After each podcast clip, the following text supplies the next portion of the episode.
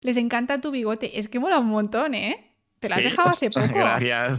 Tenías antes otro bigote. Este, este, es, este es nuevo. Bueno, sí, y me he cortado el pelo también hace poco. Sí, sí, sí. Está muy guapo, ¿eh? Te queda súper bien. Eh, no te lo dije, te lo vi. Dije, se ha cortado el pelo. Eh, gente, eh, David Vaquero es una entrevista súper especial porque es compañero mío del IBV. está ahí haciendo, bueno, haciendo su tesis, ahora escribiendo tu tesis. ¿Cómo vas, por cierto? Esas cosas no se preguntan. Qué no, no, no, voy, voy, voy lentamente, pero voy, voy. O sea, va la cosa lenta. Bueno, mucho ánimo. Eh, yo estaba en ello y nunca lo acabé, así que seguramente vayas mejor que yo. bueno, aún no lo he acabado todavía, o sea que estamos igual. Bueno, pero por lo menos estás en proceso de escribir. Yo siempre decía, voy a escribir, voy a escribir y no escribía. En, ello estoy, ahí.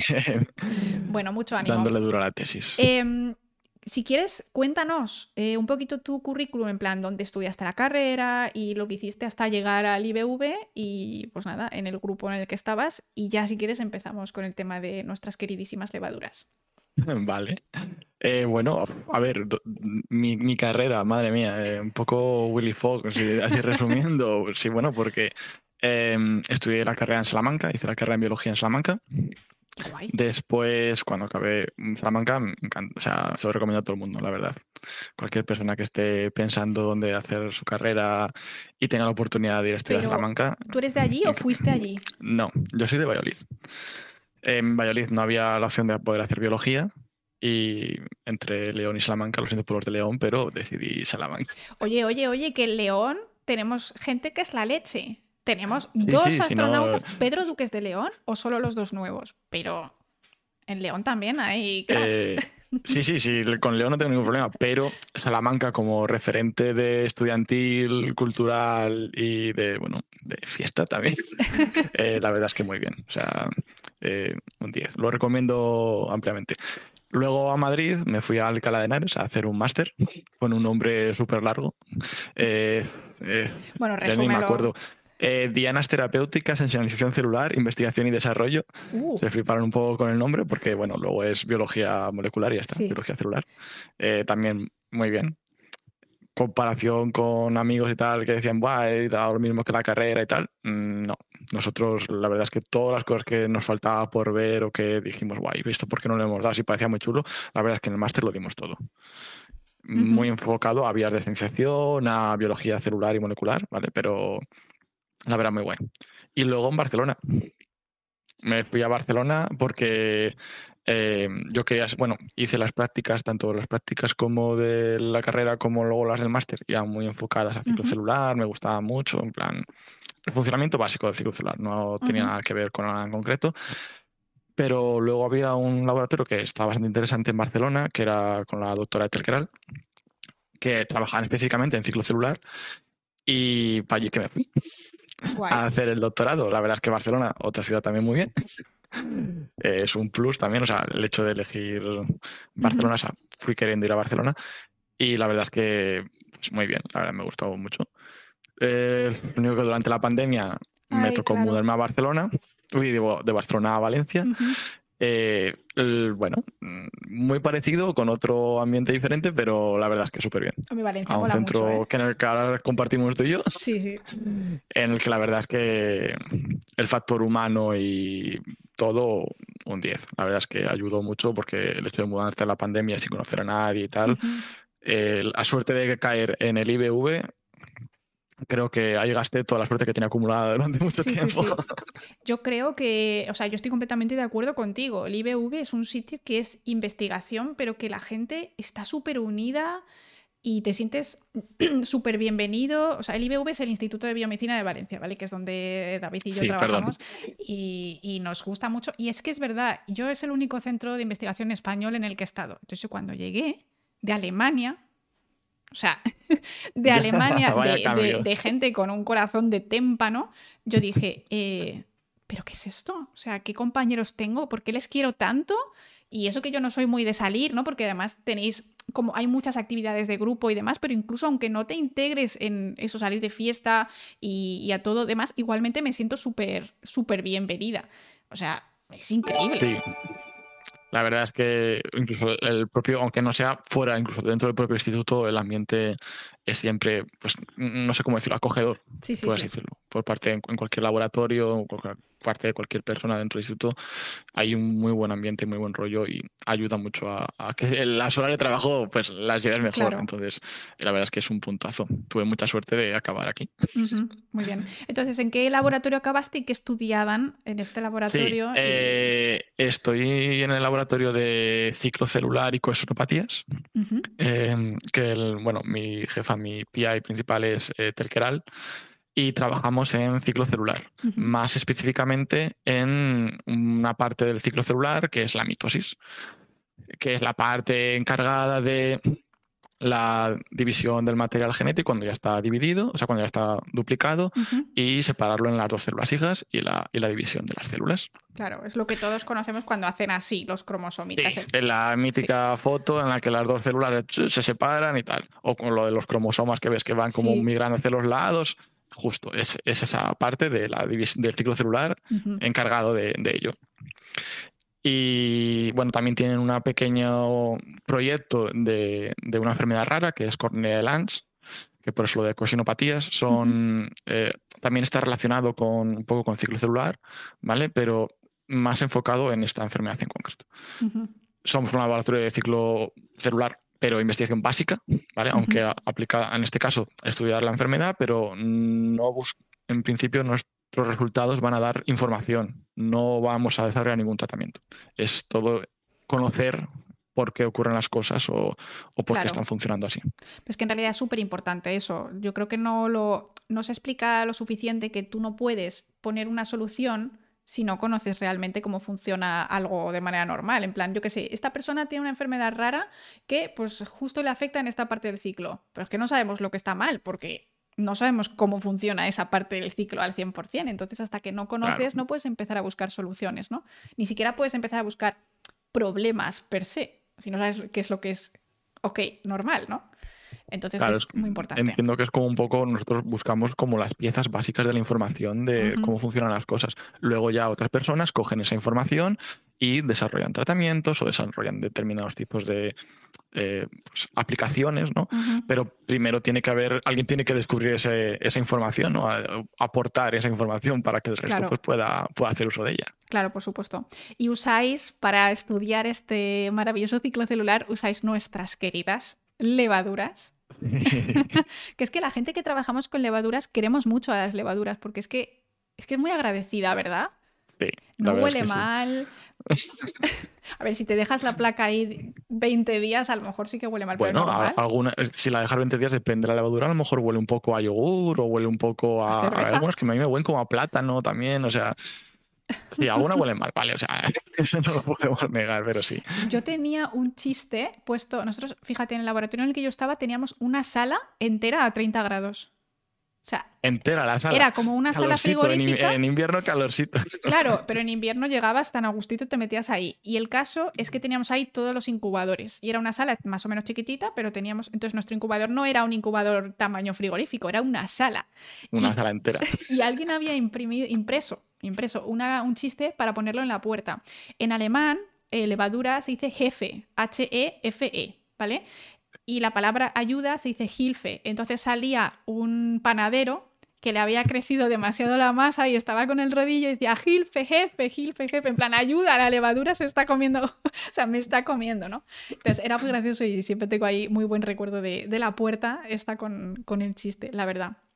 Vale. Y la verdad, o sea, las levaduras, yo, vamos, rompo una lanza a favor de ellas porque creo que es, bueno, lo vamos a decir más adelante, pero es un organismo modelo que no es que sea algo especial, sino que es algo que es muy utilizado a la hora de, hacer ciencia, que la gente a lo mejor no lo conoce tanto, lo cree que es más como para cerveza, para hacer pan, que es algo, o incluso de manera más industrial, ¿vale? Pero es un organismo modelo que se usa mucho a hacer ciencia, de hecho en ciclo celular está súper establecido por la conservación de muchos genes y tal, y muchos de los genes que se descubrieron eh, incluso en cáncer y tal, primero se descubrieron en levadura. Sí, sí, por o sea, es, como el primer paso, es una forma, y como te he dicho, es muy agradecida de trabajar con ella.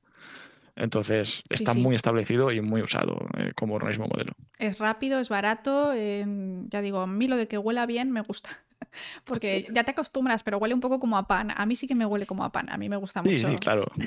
Y las, y las colonias son bonitas, no como las de bacteria, que es un poco más como moquito, ¿no? Sí. Además, lo notas, cuando ya empieza a oler diferente, dices esto ya tiene bacteria, ya no es levadura. Exacto, se puede, se puede saber perfectamente.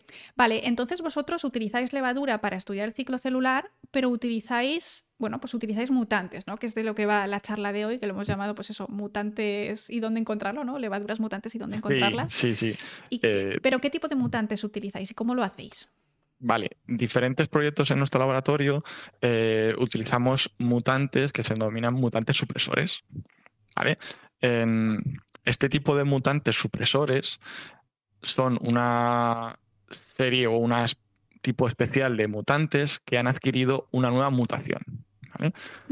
Para explicar de base, tú trabajas con un mutante, es decir, que tiene una modificación en, en una secuencia de una proteína que le confiere un fenotipo o no, pero eh, normalmente cuando trabajas con ella sí que trabajas con un fenotipo. Es decir, tiene un problema, pues por ejemplo, cuando crece a 30 grados o más de 30 grados, es decir, un problema con la termosensibilidad o un problema cuando la pones a temperaturas más bajas o que crece más lenta o que crece diferente. Normalmente la levadurita, si la buscáis en YouTube, además es bastante, es un como una yemita y que le sale otra yemita por encima, que es la célula hija, porque suelen quedar eh, unidas y pues pueden cambiar de forma, entonces también te da un fenotipo. Entonces, nosotros usamos eh, esos mutantes específicos de determinadas proteínas y buscamos, sí, esas son, buscamos eh, mutantes supresores, que son una mutación nueva y aleatoria adicional a la mutación original que va a ayudar a recuperar ese fenotipo que tenía originalmente la levadura, es decir, ese problema original que tenía. O sea, por ejemplo, tú imagínate que en la proteína X tú tienes una mutación y esto hace que tu levadura crezca lento a 37 grados. ¿Vale? En plan, en vez de tardar 5 días en dividirse, tarda 7. Y tú eso lo puedes ver y dices, vale, tengo una mutación que afecta cuando la temperatura es alta. Otra mutación esa mutación supresora lo que hace es que sin desaparecer la primera mutación, vuelva a crecer feliz a 37 grados. Correcto. Es una nueva mutación que normalmente suele ser en otra proteína, ¿vale? O en, otra ruta, ocurre en una proteína, pero afecta normalmente a otra ruta o a la vez es la misma ruta y lo que hace es recuperar eso. Sí, bueno, como dices tú, es, es como si tú vas en un coche, se te pincha una rueda y por arte de aleatoriedad te aparece otra rueda al lado que el coche le costaba ir, pero ahora suple esa rueda siguiendo estando la rueda pinchada, ¿vale? No desaparece la rueda pinchada. Es una mutación, ¿vale? En un coche con cinco ruedas no es algo normal, pero eh, va o circula igual que un coche con cuatro pues ala, pues tiramos para adelante. Porque tienes una rueda pinchada y una adicional. ¿Vale? Digamos que es algo así. Esto es muy interesante porque nos permite estudiar interacciones entre proteínas. ¿Vale? Tú no puedes llegar, o sea, es muy difícil llegar y decir, quiero saber eh, cómo una proteína cómo interactúa con el resto de millones de proteínas o en determinada función. Sin embargo, aquí en la proteína, en el mutante, eh, sin, sin, supresor, tienes una afectación de una determinada función y cuando tienes el mutante supresor, tienes una recuperación de esa función. Entonces, significa que hay algún tipo de conexión para recuperarse, sea directa o indirecta. Entonces, a raíz de estudiar esa conexión de la mutación original con la supresora, puedes saber cómo a esas dos proteínas interaccionan para producir esa recuperación. Entiendo, o sea, que te puede dar como pistas de cuál es la función de ambas, pero bueno, en principio también de la, de la primera que no tenías mucha idea de que, pues oye, ahora reacciona con esta otra proteína. Esto es lo que se llama interacción genética, ¿no? En plan... Sí, nosotros trabajamos muchísimo con interacciones genéticas. No es necesariamente que estén las proteínas tocándose, sino, pues tú no, tienes por qué poner la rueda en el, al lado de la otra rueda, a lo mejor la pones delante y oye, te hace la función, ¿no? Eh, o que viene otro coche y te remolca solo por un lado para recuperar esas ruedas. Es decir, la, interacción puede ser directa o indirecta. Tú cuando empiezas a trabajar con ello, eh, empiezas, de, bueno, no de cero, o sea, sabes un poco sobre la proteína de la mutación original, porque tú vas a eso, eh, pero no sabes nada sobre la otra. ¿vale? Se hace un estudio de todo el genoma de la levadura, porque esto ha avanzado mucho y ahora, digamos que secuenciar el genoma entero de una levadura es mucho más fácil y barato. Eh, al igual que se ha avanzado con el proyecto Genoma Humano, que ahora también se ha secuenciado entero, pues con levadura, desde hace ya muchos años, eh, se secuenció el genoma entero y ahora es posible hacerlo de una forma, digamos, asequible. Entonces tú eh, secuencias el genoma entero y analizas o, ves esas otras mutaciones que tiene esa levadura con la mutación supresora. ¿Y cómo consigues esta mutación supresora? ¿Cómo, o sea, quiero decir, tú tienes una bacteria que, una levadura que crece mal y, o sea, ¿Cómo las, ¿Qué les haces? Eh, esto es, como te digo, el kit principal de la cuestión es que es aleatorio y es eh, espontáneo. ¿vale? Entonces, para obtener estos supresores. Sí, claro, al fin y al cabo es un poco dejar que la evolución haga un poco, forzarla. Lo estamos forzando un poquito, ¿vale? Le pinchas con un, tenedorcito, ¿no? Sí, le estamos poniendo la levadura. Porque lo que estamos buscando es, si por ejemplo, como tú has dicho, que crece más lento o que, por ejemplo, sea una levadura que se muere a determinada temperatura, tú pones eh, una temperatura un poquitín intermedia, un poquitín más baja, y haces muchos, eh, muchos cultivos, ¿vale? Porque tú, eh, como quieres que sea, como el proceso es aleatorio y espontáneo, eh, la probabilidad que salga es eh, aleatoria. Entonces, pones muchos cultivos para asegurarte de que salga y cuando tú esperarías que no crece porque la temperatura es restrictiva, es decir, es un poco dañina para ese mutante, hay en determinados casos que sí que crece. Ah, ¿vale? Eso es un, claro, es eh, un reversor o es un mutante supresor. ¿vale? Digamos que ha aparecido una mutación espontánea y aleatoria que le ha conferido una adaptabilidad a, esa levadura que originalmente se moriría o crecería menos a esa temperatura. y entonces estudiamos eso. Claro. Un ejemplo súper guay en realidad en humanos es el de la malaria y la anemia falciforme. En las zonas donde hay malaria y hay una presión mm. selectiva muy fuerte, la gente, de manera aleatoria, ha ido desarrollando, ¿no? con el paso de, los siglos y de las cosas, ha ido desarrollando mutaciones que les da anemia falciforme porque esto les hace sobrevivir más a la malaria. ¿no?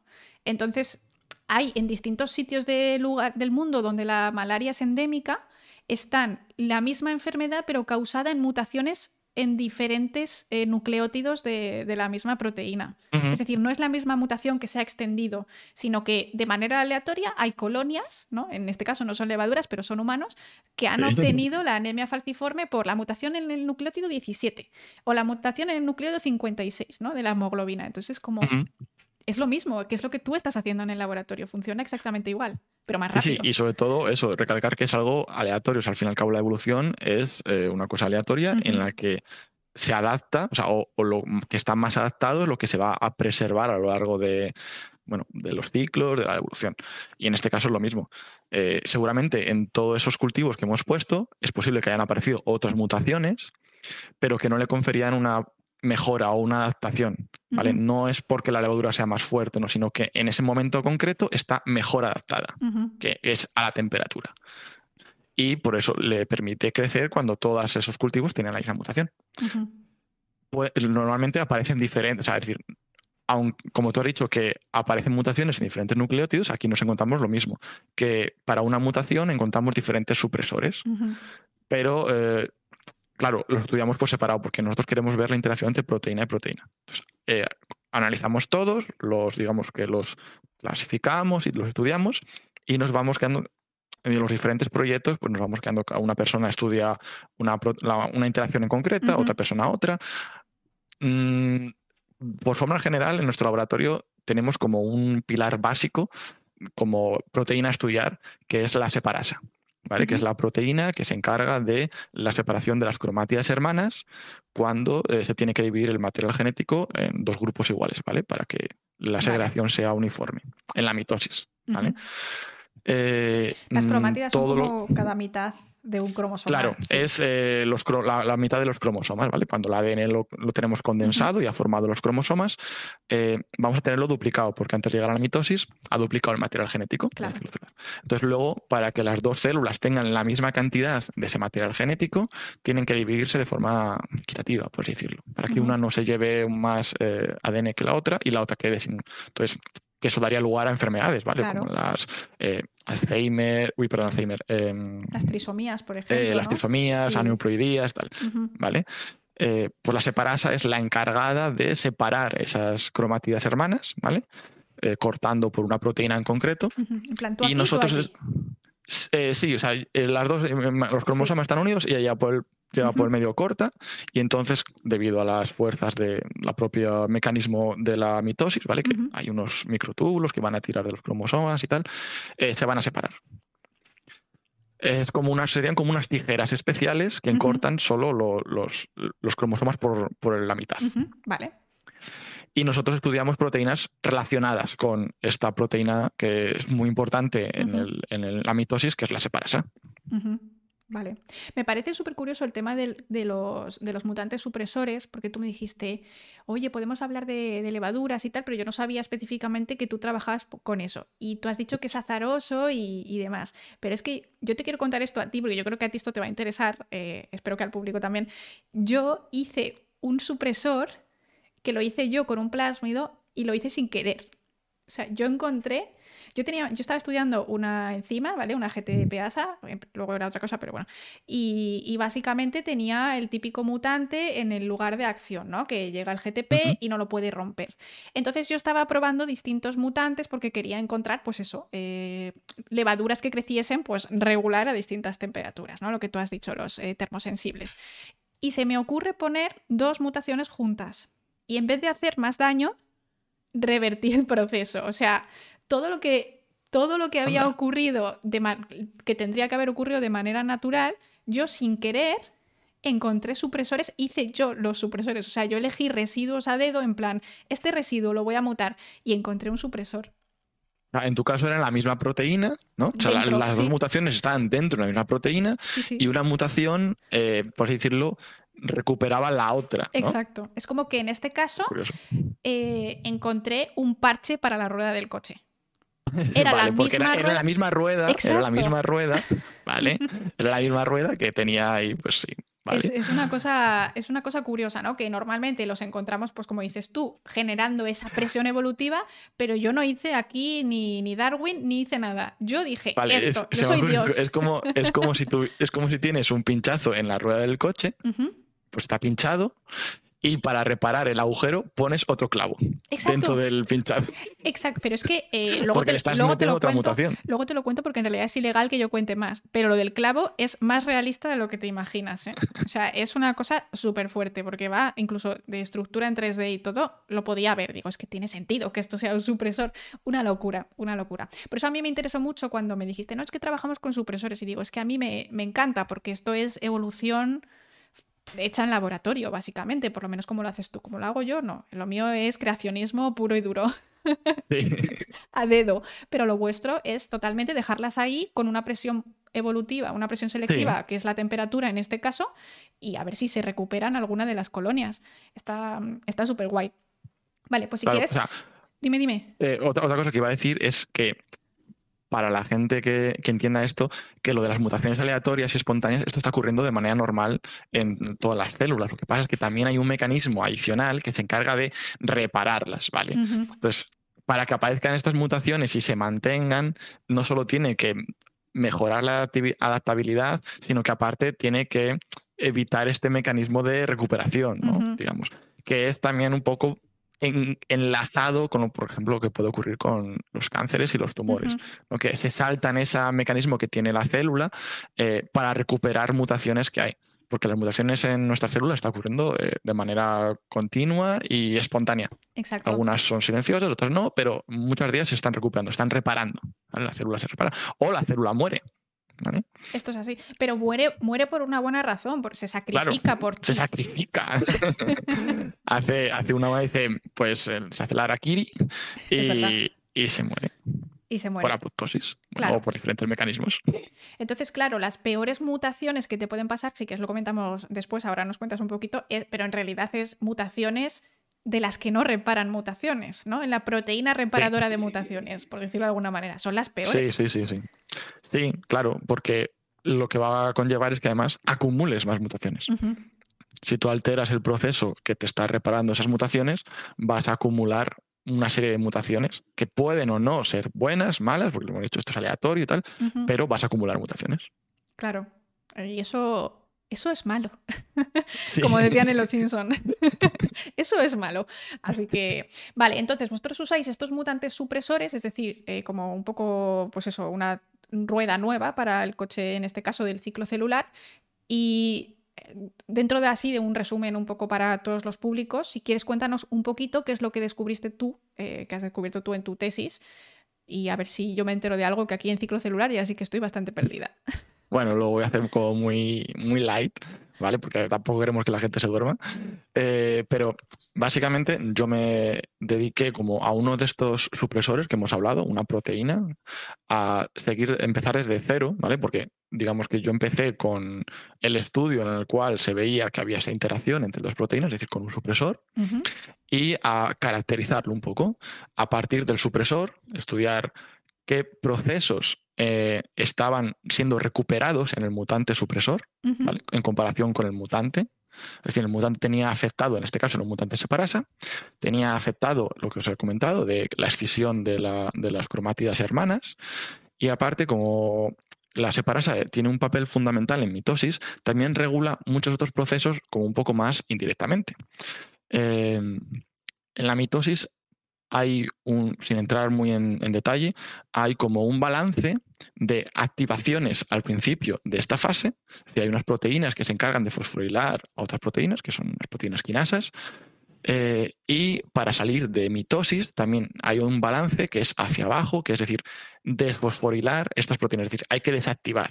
Al igual que al principio has puesto toda la maquinaria a trabajar, luego tienes que apagarla porque si no la célula no termina la mitosis, no se separan las dos células. ¿vale? Es, un, es el propio eh, mecanismo de, regulación de la célula para asegurarse que todo va bien, que no se mantengan en maquinaria encendida cuando tiene que estar encendida y al, principio de la fase que se encienda cuando tiene que encenderse. Bueno, pues separasa, aparte de cortar de las eh, cromatías hermanas, también regula todo este proceso. ¿vale? Eh, hay que entender que este es un proceso muy, muy regulado porque es un proceso muy importante. Como hemos dicho antes, si esto está alterado, se van a producir aneuploidías, trisomías, o sea, un montón de enfermedades. Entonces, la célula tiene una serie de mecanismos como adyacentes, ¿vale? O que van como sincrónicos al propio mecanismo de la separasa para asegurarse de que todo va bien, ¿vale? Pues unos checks de esto se ha ido bien, esto tal, sí. Hay un checkpoint, checkpoint importante que es a la hora de separar los cromosomas, pero luego hay otra serie de Mm, procesos o rutas alternativas alrededor de la separasa para asegurarse que todo va bien. La separasa está muy regulada por otras proteínas. Y hemos visto que eh, en el mutante eso estaba afectado.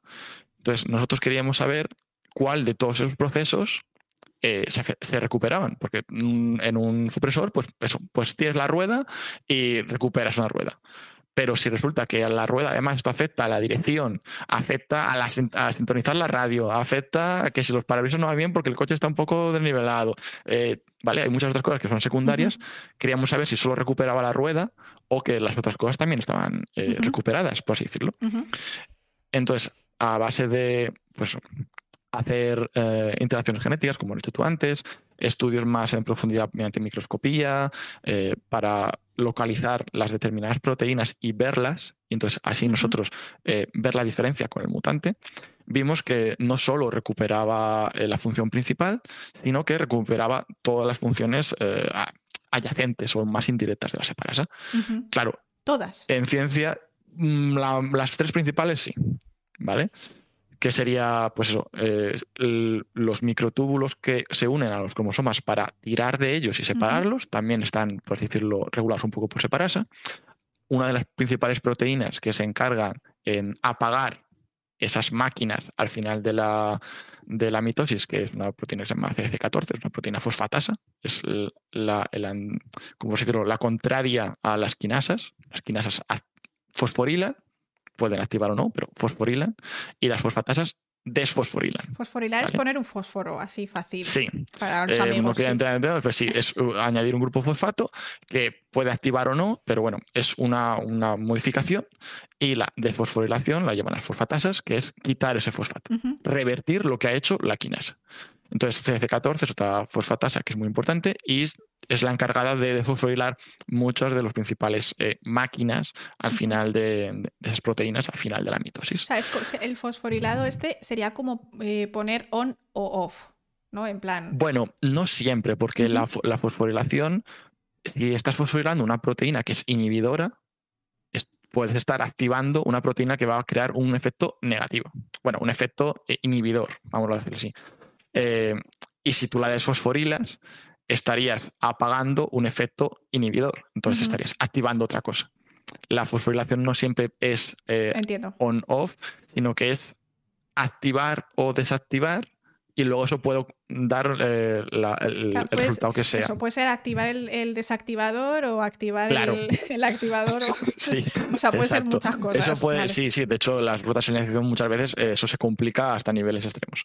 Porque incluso puedes desactivar el activador, que esto tiene una ruta sobre el mismo activador, que hace un ciclo.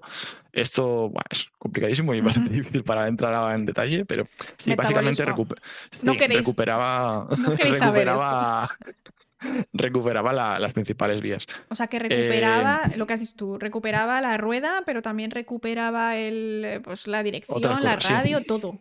Sí. Lo importante. Claro, entonces ahí te abre más, eh, como lo que iba a decir, en ciencia muchas veces tú vas buscando algo en concreto y cuando bueno, es, positivo, descubres algo, ese algo te abre más vías y más preguntas. Más preguntas. ¿vale?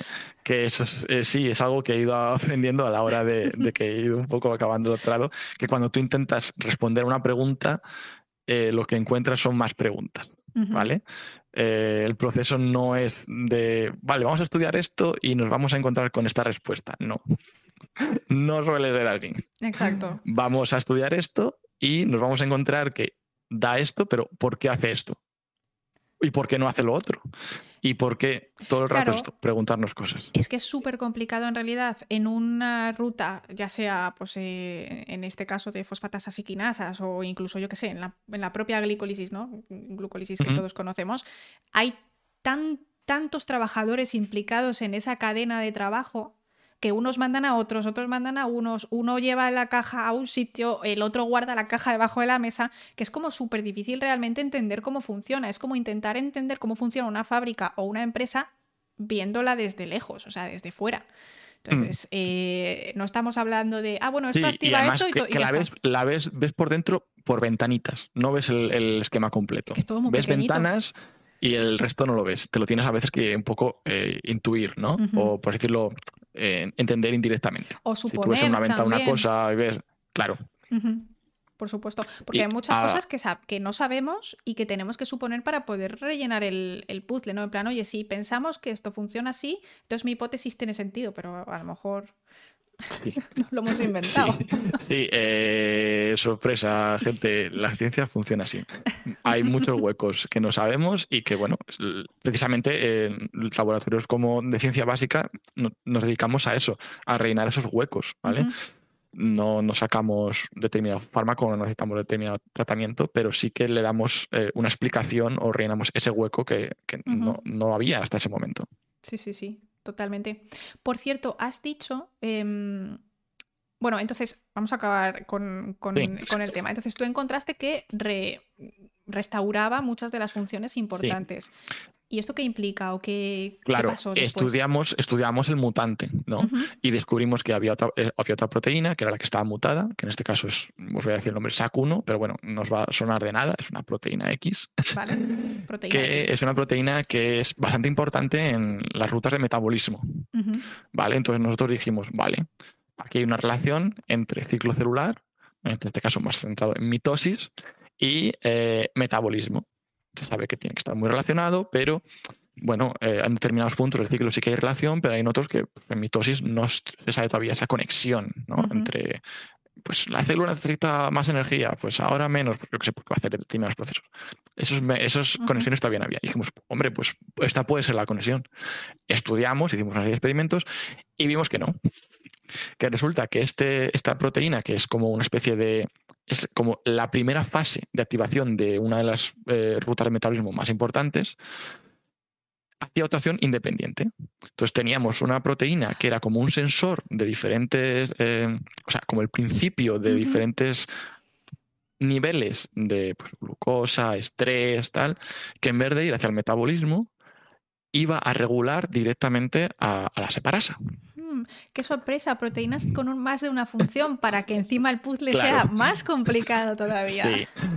Eh, y de ahí es donde nosotros seguimos avanzando y una vez estudiamos el mutante, como ya sabíamos que tenía conexión, empezamos a estudiar la proteína eh, no mutada original con la proteína no mutada eh, que habíamos descubierto para ver las, funcionalidades, eh, por decirlo, en una proteína, o sea, en, una cepa silvestre, una cepa con, que no tiene alterado, por así decirlo, en ningún elemento, ¿vale? Entre comillas, para ver cuál es la función original. Porque nosotros estamos viendo la interacción en una, en una proteína que estaba mutada.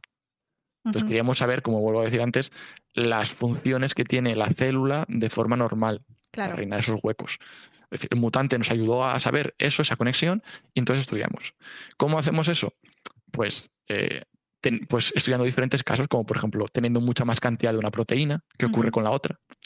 Quitando una de las dos proteínas, ¿qué ocurre con la otra?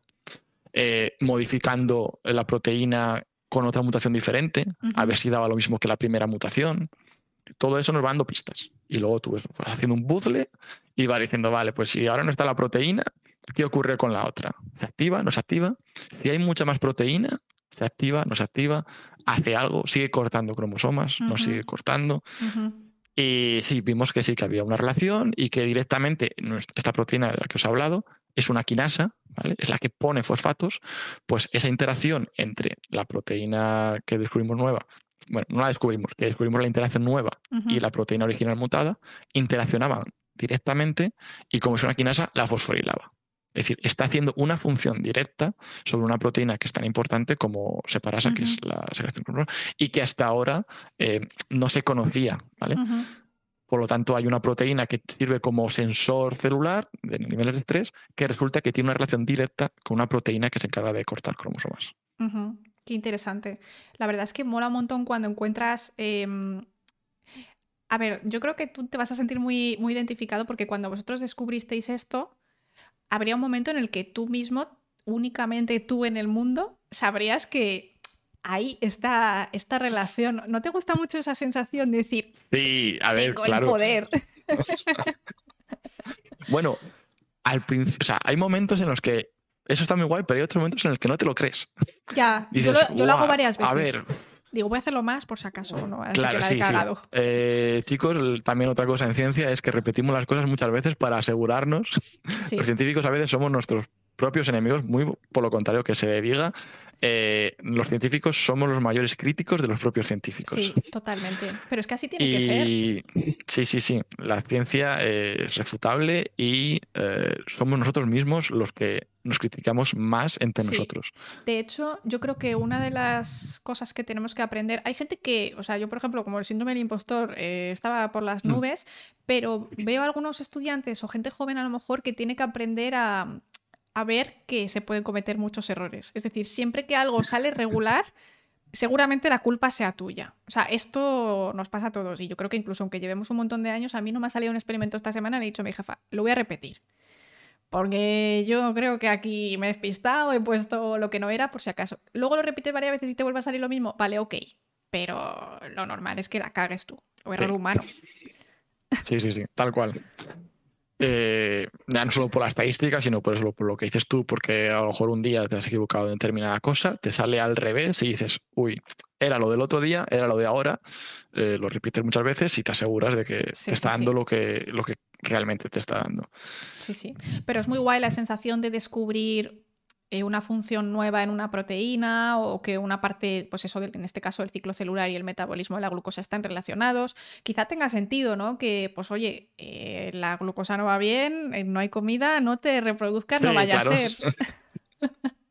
Sí, sí, nosotros pensábamos que era eso, porque eh, la proteína esta que te, comento, SAC1, sí que está muy estudiada eh, a la hora de la ruta de metabolismo, en cuanto a estrés, en cuanto, en cuanto a diferentes tipos de, digamos, eh, que la célula se encuentra mal, ¿vale? Pues ya sea pues, por pH o porque afuera hay una hay mucha concentración de sales, entonces la célula como que se queda así más estrujada por el, tema de esmolaridad y tal, aunque en las levaduras hay pared, pero también ocurre.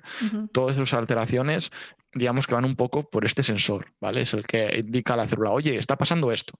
Y entonces llega y avisa a la proteína principal, que en este caso es otra proteína, es nifuno, no hace falta que os quedéis con el, con, el nombre porque es una palabreja, pero eh, sí que es importante porque estas proteínas, como hemos dicho al principio, que las levaduras están muy bien conservadas en cuanto a, a organismo modelo. ¿Por qué? Porque tienen proteínas homólogas o a veces ostólogas, o sea, es decir, tiene una proteína casi idéntica o muy parecida, o que eh, de la evolución han salido eh, más o menos paralelo en células humanas o en organismos superiores. Y en levaduras esto ocurre mucho. En este caso, tanto la separasa eh, como la proteína SAC1, como el NF1, o sea, todas estas que estamos utilizando tienen una alta, digamos, homología, conservación, conservación sí. o sea, paralelismo con lo que ocurre en organismos superiores como pueda ser eh, células humanas o en otros organismos que también se, utilizan y se han estudiado pues, pues, en gusanos, con ciélegas, tal. Es decir, hay una correlación fuerte. Que, sean levaduras no quiere decir que, que, no sean nada parecidos a nosotros. De hecho, lo interesante de las levaduras, que es que a mí, yo por eso las amo muchísimo, es que pese a ser tan sencillas, los, los procesos básicos ¿no? Que, que nos definen como eucariotas son básicamente iguales. Es decir, una célula hace mitosis y la hace igual. Usa, pues lo que dices tú, las mismas proteínas. Tú también tienes metabolismo de la glucosa, entonces esas proteínas van a estar, van a estar conservadas. Y de hecho, es lo que has dicho, has dicho tú, muchas de las proteínas que están implicadas en enfermedades importantes como el cáncer o incluso las neurodegenerativas, se descubrieron en, levaduras. Y alguien dirá, pero bueno, o sea, no es lo mismo una neurona que una levadura ya, pero es que las levaduras también expulsan cosas de su, de su célula. Y lo hacen por el, la misma manera en que nosotros expulsamos los neurotransmisores, ¿no? Entonces, no sé, a mí me parece bastante guay, la verdad, em, pensar que algo tan chiquitico tiene sus limitaciones, obviamente, como dices tú, eh, la, una levadura no es una neurona. Cuando una célula humana está diferenciada a neurona o lo que sea, va a tener sus peculiaridades, ¿vale? Obviamente. Entonces, determinados modelos, pues a lo mejor no son tan... Pero en el caso del ciclo celular, eh, sí, es, bastante parejo o asequible a la hora de utilizarlo. Sí que es verdad que en algunas cosas de metabolismo, es decir, como se conoce también la levadura, también se conoce cuáles son las salvedades o las excepciones con respecto a, otra, a, organismos superiores. Es decir, tú trabajas sabiendo eso. No es que trabajes y digas, esto es igual eh, a células humanas. No, no. Sabes cuáles son las diferencias y entonces trabajas con ello. Exacto. Si sabes que esto no es igual, eh, no, lo, utilizas como organismo modelo. Pero si sabes que hay, eh, con esa limitación, sí que hay salvedades, similitudes, puedes eh, buscar esa correlación y de hecho aplicarlo. ¿vale? Y está claro que la experiencia eh, que hemos visto es que lo que encuentras en levadura lo vas a encontrar en células humanas, eh, siempre que estén las proteínas conservadas, ¿vale? siempre que haya esa, esa homología. Sí, y de hecho es lo que estabas diciendo, muchas proteínas que están implicadas en el cáncer se descubrieron en levadura y la función y el cómo funcionan, cómo reaccionan dentro de, ¿no? Lo conocemos gracias a la levadura.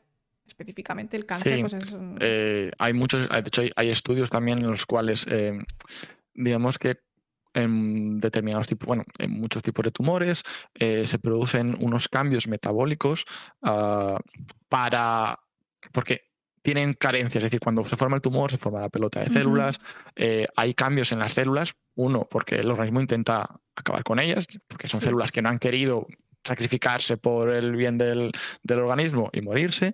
Y pues como hay tantas, hay un pelotón, es una cosa anormal, porque producen cambios en metabolismo. Eso se ha visto que también en las levaduras eh, son un buen organismo para estudiarlo. No forman, es decir, la, una de las salvedades que hay, por ejemplo, es que no forman, digamos, eh, tejidos, ¿vale? La levadura es un organismo unicelular. Entonces, no lo puedes utilizar como organismo modelo cuando ahora están muy de moda los esferoides, organoides, eso. Vale. Pero como organismo unicelular, o sea, como célula separada, y entender el metabolismo dentro de esa célula, eh, se ha visto que sí que se puede trasladar toda esa investigación a, por ejemplo, a, lo que ocurre con esos cambios de metabolismo en células tumorales que que se les acaba o que no les llega suficiente energía y tienen que utilizar otros tipos de metabolismo para seguir creciendo dentro de ese pelotón de células. Eso sí, sí, hay además investigaciones muy interesantes. Y de hecho también hay un montón de investigación en el tema de nutrición en cáncer que entra todo ese punto de metabolismo y de cómo lo que comes puede pues, llegar o no llegar a, pues, eso, a, tu tumor, ¿no? Que también es verdad que son zonas muy vascularizadas, pero lo que es en el centro-centro este, que ya se, hace como casi duro, ahí tampoco llega nada y tienen que cambiar su, metabolismo, ¿no? Y tienen que adaptarse. También les es más fácil porque pueden mutar más fácilmente. Claro, eh, lo que decíamos al principio, de hecho, eh, muchos de los tumores que ahora se van estudiando y se van secuenciando, se, va, se ha visto que lo que ocurre son una acumulación de mutaciones, lo que decíamos al principio. Tú tienes una mutación original y resulta que tienes otra y esa mutación puede que si es una mutación en la máquina de reparación, pues tienes una tercera, una cuarta. Por eso al fin y al cabo es tan difícil estudiar o trabajar en, este, algunos tipos de tumores porque no es, una, no es una mutación, ¿vale? No puedes atacar directamente y decir, ah, bueno, pues tengo tumor de lo que sea, páncreas, y tengo una mutación en un determinado eh, tipo de célula pancreática. Esa, esa célula puede que tenga diferentes eh, alteraciones, diferentes mutaciones, y van a seguir, sobre todo en los más resistentes, acumulando mutaciones. Por eso entender cómo ocurre eso es tan importante, ¿vale? Porque si tú entiendes el mecanismo, luego puedes investigar para ayudar a, resolverlo, a fomentarlo. Em, como lo, que estuvimos, lo que estuvimos comentando, los, eh, las mutaciones supresoras. Hay, eh, esto es, eh, ya no me acuerdo, creo que era en Estados Unidos, ah, hay un laboratorio que trabaja con levaduras y con eh, mutaciones supresoras, ¿vale? Que lo que busca es eh, revisa estudios en los cuales ve que la aplicación de tratamientos anticancerígenos en que tienen resistencia, es decir, que no dan el suficientemente resultado con ese tratamiento. O sea, un paciente con cáncer este no le afecta bien el medicamento. Claro, o sea, eh, tienes, tienen, un paciente, tienen una serie de pacientes en el cual tienen ya estipulado cuál es el tratamiento o cuál es su mejor tratamiento. A unos les funciona y a otros no. Vale. Y dices, pero si es el mismo tipo de tumor o está caracterizado como el mismo tipo de tumor, ¿por qué a unos sí que les afecta y a otros no? Bueno, pues se ha visto que, es lo que hemos dicho antes, eh, cada persona es un mundo y cada cáncer, aunque sea el mismo tipo, evoluciona por separado. Si ha acumulado mutaciones nuevas, pese a que tú estás haciendo un tratamiento muy general para ese tipo de tumor, esas nuevas mutaciones pueden ahora hacer que sean resistentes a ese tratamiento estándar para ese tipo de, cáncer pues hay, un, hay, un, laboratorio que se encarga de, mediante levaduras y mediante mutaciones supresoras, estudiar, o sea, ponen, eh, hacen una batería de muchas colonias que, en las que ellos introducen, como tú hacías al principio, sintéticamente, las mutaciones de ese proteínas que están alteradas en, el cáncer en el que están estudiando y les aplican el tratamiento, que en principio mataría todo, ¿vale? Sí. Pero ocurre como con nosotros, ven que algunas células crecen. Entonces hacen lo mismo que nosotros y estudian esas células que crecen para descubrir qué mutaciones son las más recurrentes en esas células que crecen. Claro. O sea que básicamente lo que pasa es, eh, tú y yo tenemos el mismo cáncer, la mutación en la proteína 7, ¿vale? Entonces a mí, por azar, la segunda proteína es la 8 y a ti la 9.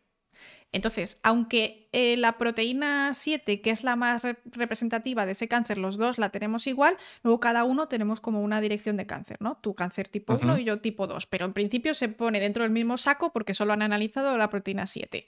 A ti te dan un tratamiento, a mí me dan otro y a uno de los dos nos funciona y a otros no. Y entonces hay un laboratorio, es que me encanta esto, que utiliza levaduras a, lo que a las que le pone nuestras mutaciones para ver, o sea, bueno, o, no le pone nuestras mutaciones, pero bueno, encuentra que las levaduras que sobreviven son las que tienen a lo mejor mis mutaciones y no las tuyas. Entonces, así pueden, digamos, ah. reconducir ese tratamiento que se está dando. O sea, esto de momento es, algo experimental. No sé si está, bueno, va un poco a lo de la aplicación de medicina aplicada o como personalizada. Pero bueno, todavía esto es algo eh, muy básico, muy eh, de estudio laboratorio, ¿vale? No se está aplicando pero me pareció muy interesante por el hecho de eso, de que identificar ¿por qué no funciona un tratamiento? Porque si tú ya has establecido que ese tratamiento es eficaz para ese tumor, para esas mutaciones, ¿por qué de repente algunas personas no? Entonces es una forma de, pues, dar, pues, si la combinación de estos dos fármacos normalmente funciona para este tipo de tumor, pero resulta que se escapa en algunos tipos de casos, pues volver a reformular el tratamiento con esto y esto y a lo mejor añadiendo otra cosa o cambiando para asegurarte de que si la probabilidad de que ocurra la tercera mutación es muy alta, aunque ocurra, el tratamiento funcione. Entiendo. Y es que además es mucho más cómodo probar esto en, levaduras, porque es echarlo en una placa de Petri o en un cultivo líquido y no necesariamente necesitas que hacer todo un ensayo clínico, encontrar pacientes justo con esa mutación. Eh, yo creo que es bastante guay. Y eso, claro, tú al final puedes encontrar una, que sé, la mutación en la proteína 5, ¿no? Lo que habíamos dicho. Entonces tú ya eso lo puedes meter en los escáneres iniciales cuando te hacen el test de, vale, tienes cáncer eh, de tipo tal, de subtipo tal.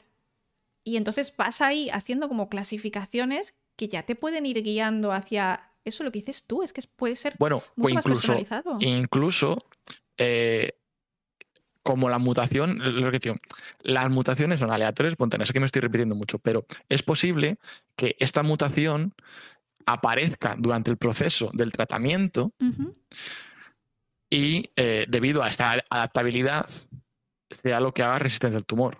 Es decir, no todos los pacientes van a tenerlo, entonces es posible que durante eh, esta diagnóstico inicial o el análisis del tumor eh, no tenga esta mutación, pero posteriormente, si justo muta aleatoriamente a esa mutación durante el tratamiento, tú no lo vas a haber visto. Pero si tú el tratamiento lo has preparado o, digamos, lo has em, planificado para que se aparece esa otra mutación, también sea efectivo, estás englobando o estás evitando que haya esa resistencia al tratamiento. Claro. Como que te curas un poco en salud. Todo esto un, poco, Por, estadística, porque, quiero decir, si tú en tu estudio de millones de levaduras ves que el 60% de todos tus cultivos hay una mutación determinada, es decir, se repite, es la que tú entonces sabes que debido a que esas dos mutaciones están en, tu, en tus cultivos, la tercera hay mucha probabilidad de que vaya a salir. Porque obviamente es que hay muchísimas mutaciones, o sea, no, no puedes ir un poco decir, bueno, ha aparecido una mutación, entonces vamos a cambiar el tratamiento de todos porque aparece esa mutación. Es que esa mutación es una entre mil. Necesitas que sea una tercera mutación que aparezca pues con una predominancia determinada para estar preparado a eso. Claro, es que en realidad eh, es muy interesante porque los tumores son como una especie de mm, también de sistema darwiniano, por decirlo de alguna manera. Si tú les estás poniendo una presión selectiva con quimioterapia o con inmunoterapia, los que más van a sobrevivir es decir, las células que más se van a reproducir van a ser las células del tumor que son capaces de sobrevivir a esos tratamientos. Sí, las que estén más adaptadas. Claro, esto la verdad es que nunca me lo había planteado. No tienen por qué ser a lo mejor las más invasoras o las más eh, dañinas, pero sí las más adaptadas. Claro, y además esto es similar, por ejemplo, a lo que nos contaban con el COVID, ¿no? Que las nuevas cepas se suponía que salían en pacientes de estos que tenían el COVID este largo, que estaban como que sí mm. enfermos, que sí no, es decir, que su sistema inmunitario estaba ejerciendo presión sobre el virus pero no mataba a todos. Entonces al final, al no ser como súper brutal y no matar a todos, los que sobrevivían eran los que estaban mejor adaptados a luchar contra ese sistema inmune. Y entonces la nueva cepa o la nueva variante o como queramos llamarlo, era mucho más fuerte porque había no aprendido, ¿no? La evolución no aprende, es aleatoria, es lo que dices tú. Pero cuando tú pones suficiente presión, vas a obviamente a salir con una, solución similar, ¿no? Que es, pues eso, en este caso, sobrevivir a una quimioterapia, una inmunoterapia o, un, o a un lo que sea. Pues la verdad es que es súper guay. Me encanta que usen levaduras para esto, la verdad. ¿eh? Eh, las levaduras tienen más aplicaciones de las que nos podemos imaginar, aparte del pan y la cerveza. que a todos nos sí que se, se, usan mucho. Sí, sí, la como sensores, como que hay multitud de, no sé, Sí, sí. Nos pregunta Juanjo si tienen, si tienen una levadura para cada tratamiento posible. Yo creo que no, o sea, yo creo que es más un poco... No, no, no, no. No, o sea, el, estudio en sí es... Eh, sí que introduces, o sea, si tú, por ejemplo, tienes un determinado tumor caracterizado, que sabes que la mutación está en A y en B, lo que quieres saber es si hay una tercera mutación que se va a dar con probabilidad cuando tú apliques determinado tratamiento. Así a ver si así queda un poco más. Es decir, si tú tienes una mutación en A y en B y aplicas el tratamiento, em, no sé, cualquiera, un tratamiento. Quimioterapia 1. Eh, sabes que en, las personas un 20% a lo mejor no responden a ese tratamiento. ¿Por qué? Si tú sabes que ese tratamiento es efectivo contra la mutación A y B.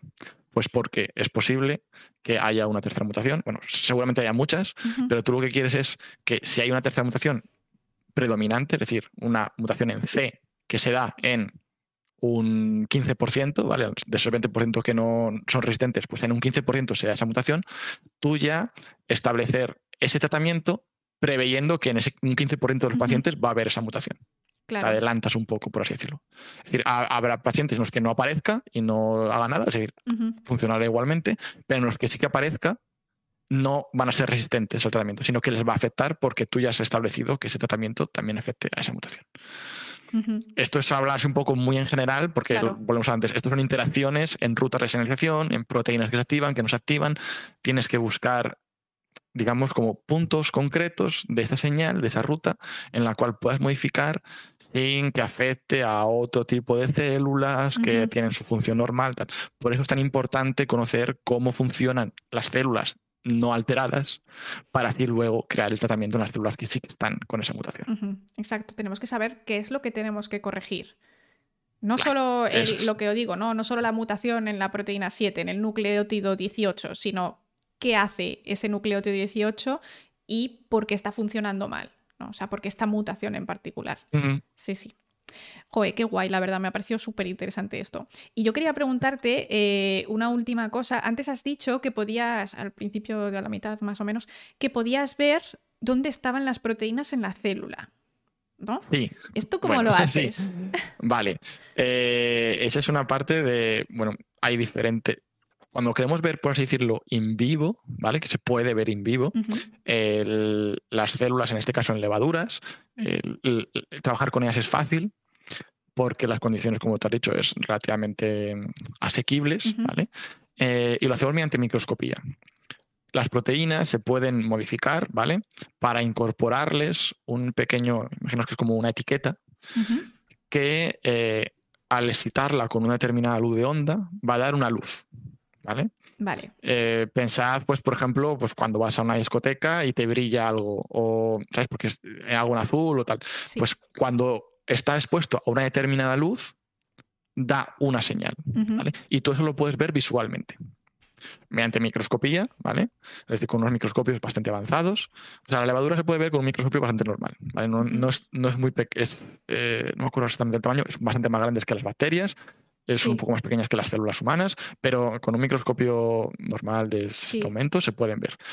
Cuando quieres ya entrar más a ver proteínas, lo que estás viendo son, por así decirlo, eh, localización de un montón de esa proteína. O sea, no ves la proteína una, en concreto, porque al fin y al cabo, recordad que en la célula hay millones de proteínas iguales que están haciendo muchas cosas.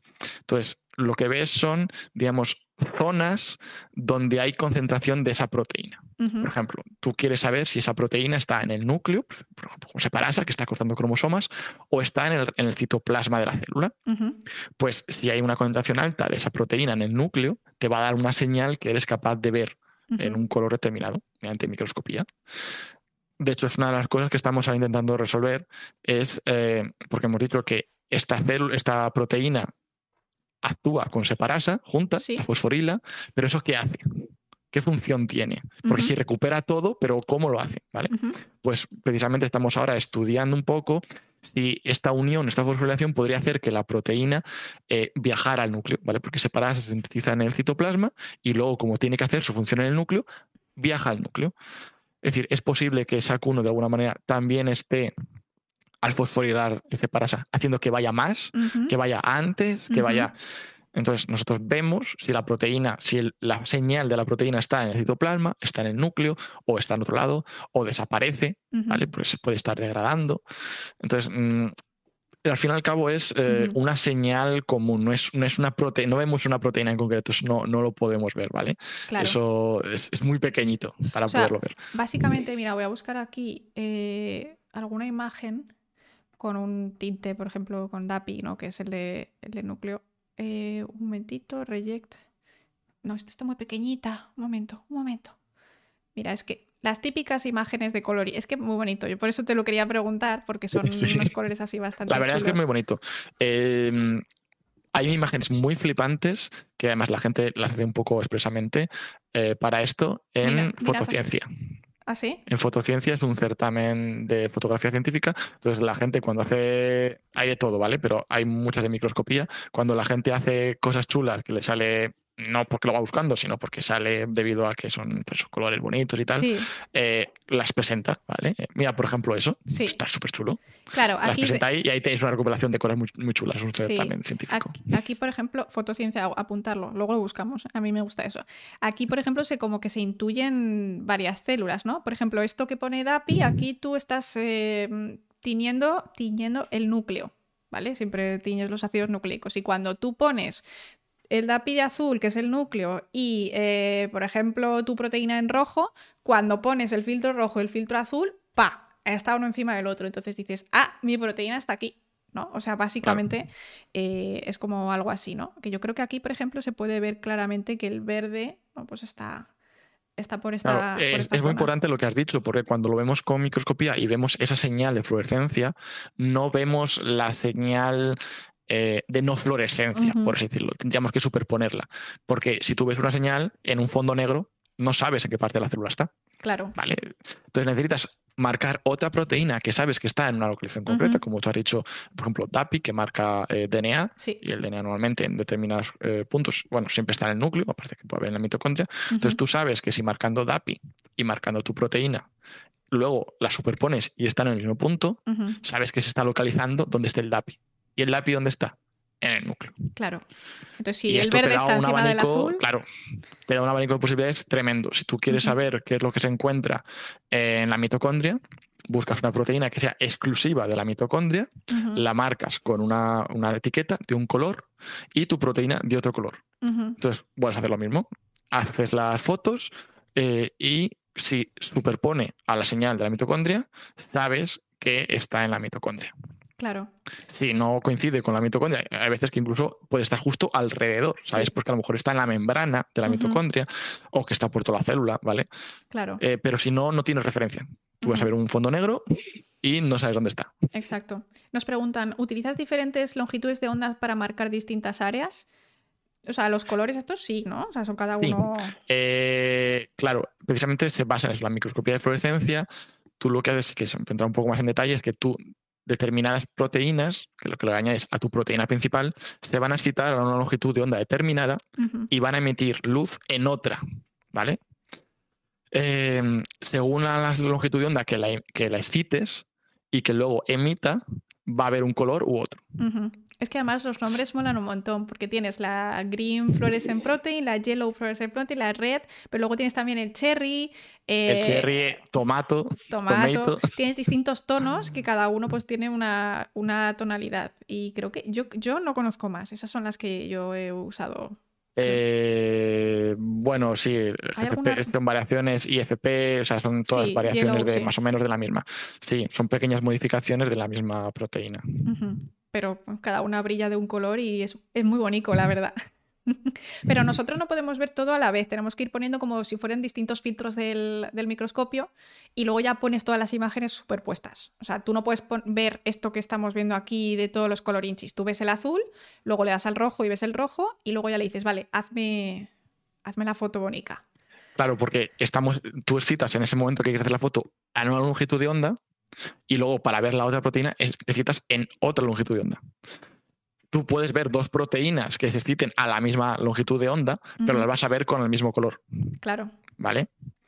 Eh, mm, si están muy cerca en la misma longitud de onda, se pueden excitar a la vez.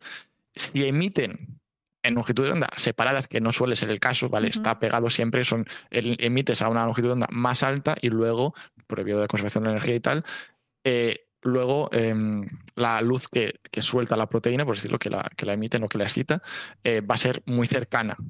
Entonces siempre van a ser colores muy parecidos. Tú puedes eh, poner diferentes proteínas con, que, con, la mismo, con la misma etiqueta y ver mucha señal, pero vas a verla en el mismo color y no la puedes distinguir una de otra. Claro.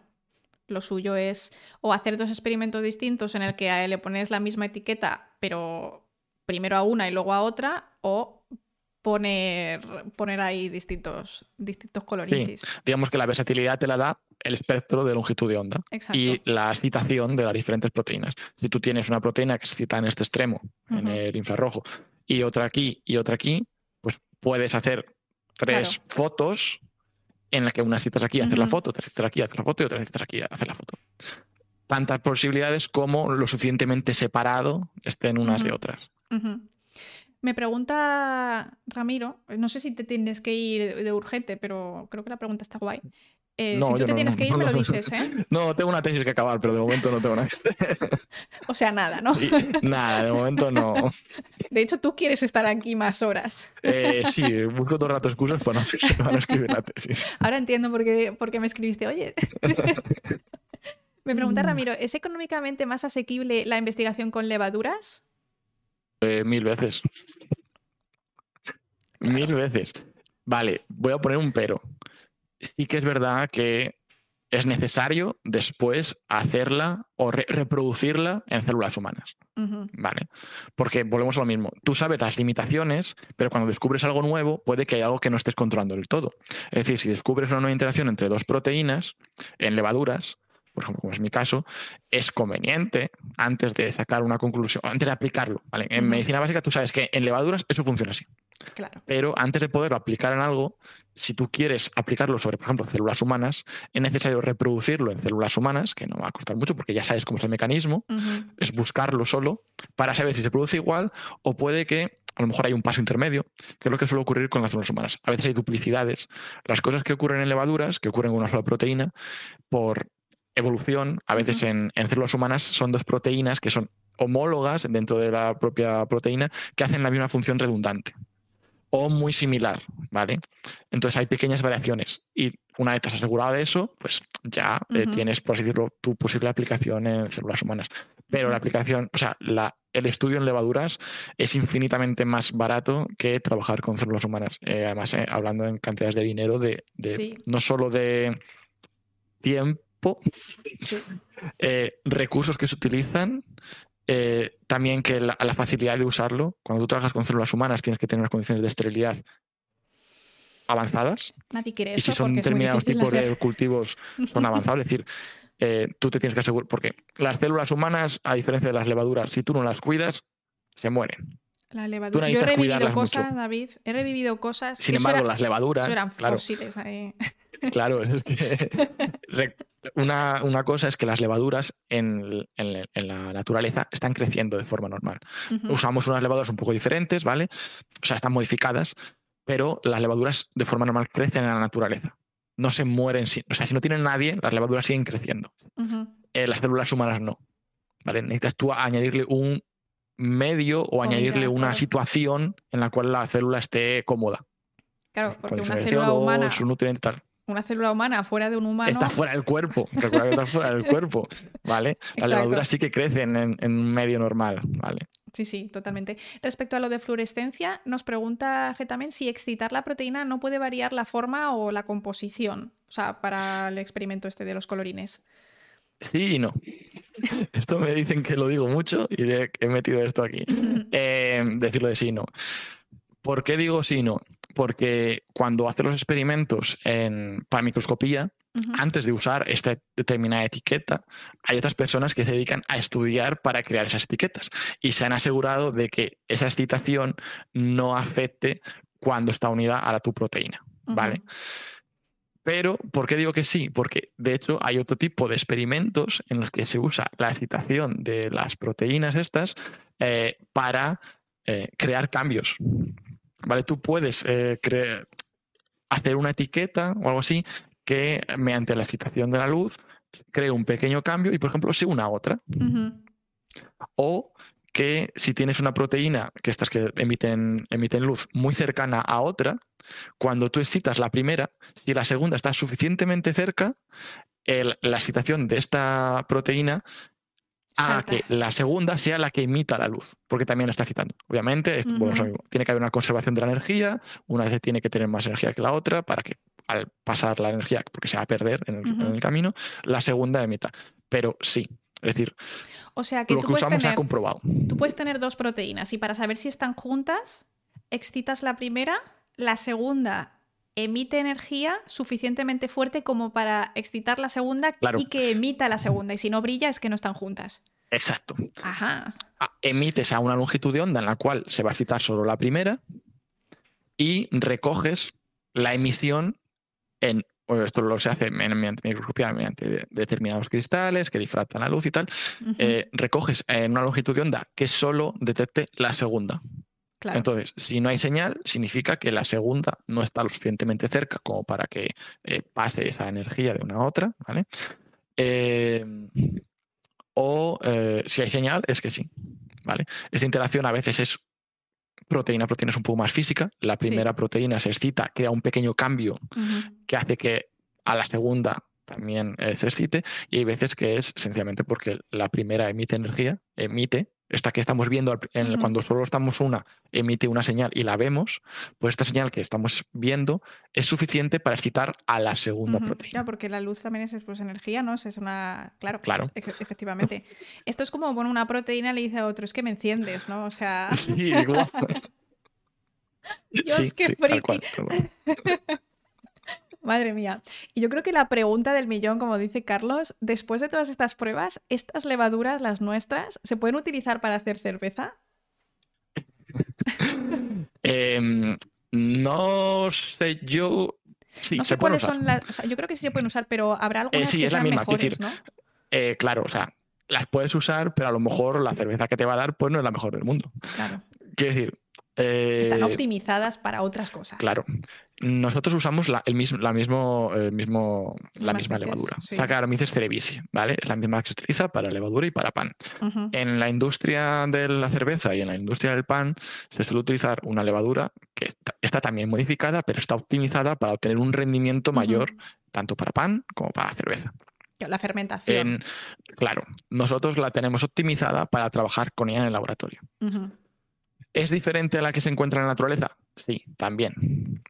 Eh, ¿Por qué? Porque la que se encuentra en la naturaleza, al igual que os he dicho antes, que las mutaciones son aleatorias y espontáneas, la, función y la propia actividad de la levadura, pues también. O sea, las que están en la, naturaleza van a ir a su libre albedrío.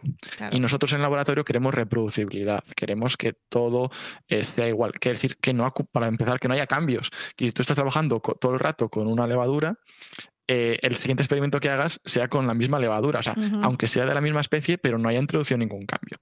Entonces, se modifican genéticamente para eh, que sean más o menos estables. Para empezar, se trabaja con haploides, es decir, son eh, levaduras que tienen su material genético un contenido material genético, por decirlo, no doble. Nosotros somos diploides, Todos las únicas células que son haploides serían los gametos. ¿Vale? Pues, claro. uno más uno, dos. Exacto. Entonces, nosotros trabajamos con eh, un ciclo de la levadura que es ciclo haploide, en el cual empieza siendo haploide, va a duplicar su material genético, entonces va a ser 2N, pero va a reproducirse por mitosis, es decir, va a dar dos células hijas exactamente iguales con la misma cantidad de material genético y se van a eh, dividir con la misma cantidad. Eh, esto se va a reproducir, ¿vale? Es una reproducción asexual porque no va a introducir. Como una bacteria. Eh, sí, no, es lo mismo. Eh, es uno de los ciclos. La, levadura puede reproducirse tanto sexual como asexualmente. ¿vale? Es decir, mm, haploides y diploides. Sí, sí. Es diferente a las células humanas porque va por otro tipo de, reproducción, pero la que nosotros tenemos en el laboratorio es todo el rato haploide y por eso, porque es constante, son clones. Claro. Son iguales. Las que tú, cuando tú trabajas con ellas va a ser igual, porque necesitamos reproducibilidad. Pero a veces también trabajamos con diploides y ocho esporas para sacar sí, claro. que es divertidísimo. hombre, esa, es la segunda, es la segunda eh, cosa buena que tiene, que es que también podemos usar los diploides para trabajar con ellas en cuanto a genética básica. Juntar dos haploides, ¿vale? y que nos dé un diploide que tiene las, el, dos, el contenido genético de los dos, claro. Y de esa manera crear tú tu nueva levadura con tu contenido genético mezclado de los dos. ¿Tú has hecho lo de pinchar las esporas y eso? Es que a mí me encanta. Sí, me hacemos muchísimo. O sea, básicamente eh, las juntamos, ¿vale? Y entonces las hacemos después esporular, de manera que se forman cuatro esporas, pero están dentro de una celulita y tienes que separarlas con una como con una aguja. O sea, que me creo me creo cirujana. Me encanta. Em, hay, hay, un vídeo en YouTube de, de, Singer, que es la. No sé si puedes poner vídeos aquí, pero o si no, luego se lo recomendamos. Eh, si les ponemos el enlace. Este enseña más o menos cómo se utiliza eh, esto que has comentado tú de la agujita, pero es muy curioso verlo. Sí, sí, es muy guay. Para hacer resumidamente, cuando tú tienes dos diploides, eh, se van a o sea, se van a juntar, ¿vale? Se van a querer mucho, se juntan y forman un, un, un diploide. eh, y entonces van a tener ya dos N, ¿vale? El doble de material genético que viene de una y de la otra. Cuando tú tienes el diploide y le sometes a unas condiciones que son un poco adversas, ¿vale? El mecanismo de reproducción sexual es como por una adaptación que tiene la levadura, que es formar eh, una asca, que es un mecanismo de resistencia, eh, en el cual la célula es más resistente a, pues, a, las, condiciones ambientales o lo que sea, y se ha reproducido sexualmente formando cuatro descendientes. ¿Vale? Cuatro, que decías tú, las cuatro celulitas y que están englobadas en un saquito. ¿Vale? Están todas juntas. Antes de parir. Esto que le permite. Sí, están ahí todas antes de, soltarlas. ¿Esto que le permite a la levadura? Pues que si eh, precisamente se ha puesto en esa, en esa condición porque hay una condición adversa, al dar cuatro esporas que van a tener la segregación de su material genético diferente cada una de ellas, ¿vale? Eh, si una condición adversa afectaba a, afectaba a uno de los parentales, es decir, a uno de los papis, pues puede que a los hijos eh, solo afecte a dos. Porque como se ha dividido el material genético, dos a lo mejor morirán y las otras dos sobrevivirán. Es una forma que tiene la célula de, pues eso, evolución, de seguir conservando. Y ya vuelven a ser otra vez haploides hasta que se vuelven a juntar con eh, otro haploide, vuelven a tener cariñito y vuelve otra vez a formar diploide y otra vez el saquito con las cuatro esporas. Pero es que además las levaduras, eh, bueno, no son masculinas y femeninas, pero tienen dos tipos que llamamos A y alfa. Sí. en plan, solo puedes juntar una con un alfa. A con A no, no se dan cariñitos. Exacto, exacto. Eh, es lo que nos permite precisamente nosotros también en el laboratorio elegir las que juntamos, porque solo las que son A se juntarán con las alfa, bueno, y viceversa. Y viceversa, claro. con las A. La verdad es que mola. Eh, levaduras, es casi viceversa, eh, cuidado, el nuevo programa. Pero, eh, o sea, nos creemos un poco Mendel cuando hacemos eso. Totalmente. En plan, guisantes amarillo con guisantes eh, verdes. Jugamos a hacer Mender, tal cual. Mola un montón. Eh, yo, creo, yo creo, David, que hemos convencido a la gente de que las levaduras son la caña, ¿no? Espero que sí. a ver, porque les hemos contado todas las cosas guays. O sea, no hay mucha cosa mala, más también las hemos contado las malas y no hay mucho más. Y seguro que cosas guay nos hemos dejado, ¿vale? O sea, seguro que habrá muchas más cosas eh, por ahí que no hemos comentado. Pero yo creo que hemos dado un repaso chulo. Básicamente. Cerveza, vino, porque también se usan en vino, eh, pan. Sí, en vino, en vino. muy importante, que se olvida, se olvida sí, sí, mucho, no, no lo he dicho, Todo el rato estado mencionando el pan y la cerveza, pero sí, el vino es muy importante. Sí, sí, la verdad. Así que, joder, eh, super charla, a mí me ha encantado. Eh, muchísimas gracias por venirte y a ti, de verdad. Y nada, si surge, si surge después de tu tesis, ¿vale? Eh, tienes prohibido volver hasta que aquí no se presente nada. Ya la excusa dos veces no cuela, ¿no? Exacto. Pero bueno, eh, lo dicho, si te quieres volver otro día a charlar de. Además, que yo sé que a ti te gustan mucho los juegos, los videojuegos y demás, que me has recomendado algún juego tú bastante chulo. Quizá podíamos hacer algo un poco fuera de. un poco fuera de lo común, un poco fuera de la ciencia con algún juego. Creo que me recomendaste el uno de mm, de mm, pandemia. Creo que se llama pandemia. El pandemic. El pandemic. Eh, bueno, sí, pandem ¿se llama pandemic o pandemia? Sí, bueno, eh, no me acuerdo porque en inglés es pandemic. Sí. Eh, os lo recomiendo mucho. Está muy bien. Si os gusta en plan jugar con amigos en cooperativo, el juego base está muy bien.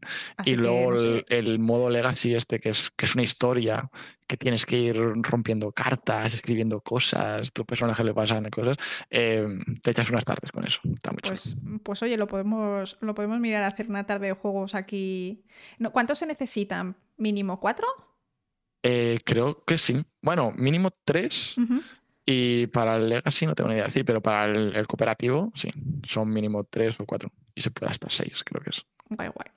Es pues difícil, ¿eh? O sea, vas, luchas contra, bueno, contra la pandemia, ¿vale? O sea, es un luchar contra ti mismo porque todo, cada turno pasan cosas y tú tienes que intentar solucionarlas. Sí, sí, tal cual. Mutaciones, que si brotes, que si no sé qué. Yo juego mucho aquí al, bueno, mucho, he jugado dos veces, al Plague Inc., que es un videojuego que es eh, también de crear un virus ultra malvado. Sí, sí, sí, es ser doctor malvado, ¿eh? Ahí es como. Pues gané, el otro día gané por primera vez en la historia y fue, fue eh, bastante épico.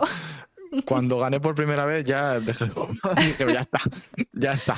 pero ahora ya una vez. he tenido bacterias, creo, o virus y luego vas haciendo más cosas. O sea, te dan en el siguiente nivel, te dan bacterias, hongos, o sea, mola un montón, la verdad. Está muy chulo.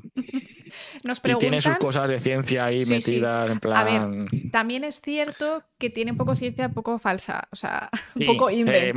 mucho invent, sí, tal cual. Eh, muy en plan ex máquina para que sea justo, perfecto, para que le dé la opción de pues, que sea más efectivo. Lo que sea. eso no funciona. Es como cartelito de eso no funciona así. Bueno, pero. Aquí no hacemos esto. Nosotros lo decimos. Yo juego y digo, esto no es así, pero mola mucho. pero matemos a más personas. ah, sí, sí, sí que, infecte más, que esa isla que no ha pasado porque por el aire no pasa, eh, que vaya por barco, por barco, por favor. Que mutea que vaya por barco. Por barco es muy importante para Groenlandia. Que a Groenlandia no sé por qué, solo llegan por barco. Me preguntan, por cierto, eh, si tienes redes para seguirte o si, o si las tienes en privado y no quieres lo que tú quieras. Eh, es que sí, tengo, me hice Twitter y no lo uso. Eh, o sea, no lo, directamente es que, no, es que no lo uso porque no soy capaz de que las noticias que me lleguen sean las que me interesan. Ya, no sé por qué. O sea, mi feed o lo que sea no lo, no lo he. No le has entrenado. El algoritmo no lo he entrenado bien. mi, Twitter creo que es copón de ciencia. Bueno, pues eh, seguidle todos los que seguís cosas de ciencia y a lo mejor le cambia el feed. y hice un, bueno, tengo un vídeo bastante chulo, de así un poco de divulgación que hice en su momento cuando estaba en Barcelona, que si tenéis interés, aunque bueno, ya lo he contado más o menos todo, eh, ponéis en YouTube... En el chat. Dime y ponéis en YouTube, si no, busquéis en YouTube qué tienen en común los Backstreet Boys con los cromosomas y os saldrá mi vídeo. ¿Te da vergüenza si lo ponemos? ¿O lo mejor lo No, para nada, para nada. Más vergüenza ya está hecho. Vale, lo pongo. ¿Quieres que lo veamos contigo sí, aquí? Bolo. Buah, chaval, un reaccionando. Eh, no voy a aparecer en nada porque está hecho como hace cuatro años y tengo el pelo largo y soy un súper jovencito David, pero eh, eh, soy yo, lo juro. Ay, pone David Vaquero, es verdad. A ver. Sí, sí, sí. soy, bueno, soy David Vaquero. que decir, mis, mis redes suelo salir como David o David. Y es que Instagram y tal tampoco tengo mucho no tengo nada de ciencia, no, tampoco os puedo aportar mucho más. Vale. Ay, Dios mío, espera, ya lo estoy viendo. Un momento, un momento. Es que tengo que cambiar el audio porque te tengo por el mismo sitio que sale el sonido del ordenador y entonces se te va a oír doble. Así que necesito un segundito para, para ponerte aquí. A ver, invitado. No, espera. Eh, esto está en ajustes. Es que hay muchos botones aquí, David. O sea, esto es peor que ser científica, te lo digo de verdad. No sé cómo, cómo lo hace Ibai. Bueno, al principio cuando me he conectado, que tú estabas a la derecha y yo a la izquierda, e intentando cambiar la pantalla, porque digo, si no voy a estar mirando todo el rato para allá y tengo la cámara aquí y no lo conseguía. Y, luego, cuando ya me conecto en directo, tú estás a la izquierda. Digo, menos mal, menos mal que estabas a la izquierda, porque no conseguía cambiar de lado la, la puñetera. O sea, me tendría que mirar todo el rato a mí mismo y es como, no soy tan egocéntrico, por favor, yo quiero ver a Laura. Vale, a ver, un momentito, que es que tengo que abrir un programa extra, eh, altavoces. Em, creo que esto está bien. Voy a ver, a ver, aplicar. A ver, hola. ¿Habla? Hola. Vale, lo he roto, no te oigo. Eh, ¿No me escuchas? Ah, eh, me escucho yo a mí mismo. Monitorización de audio. Mierda, no me sale. Bueno, vale, lo pongo como estaba antes si quieres hablar, pauso el vídeo. Perfecto, no, no, no, no, yo. Porque si no, es que, claro, que lo, ellos... que lo diga todo mi anterior David. Ellos te oían, pero yo no te oía, entonces, claro, no tiene sentido. Ah, vale. Vale. Vamos a ponerlo. Ahí está, espera, que lo voy a centrar un poquito. Eh, window Capture aquí. Espera, lo pongo más grande con el. Es que, eh, chicos, es lo que hay. Yo no soy técnica de nada. Y, ay, alt. Máster en Twitch, ¿eh? Madre, mía. Lo paso, lo paso regulero, tengo que decir. Ay, mira, he movido, además he movido tu... Que está unido todo. No. espera, espera. Esto tengo que cambiarlo. Ahí, ahí lo has conseguido. Espera, espera, espera. Voy a quitar, voy a quitar el, borde y así ya, ya está. Espera. Y ahora esto, eh, captura de window capture y... ahora sí. Vale, ok. Le doy al play. Venga.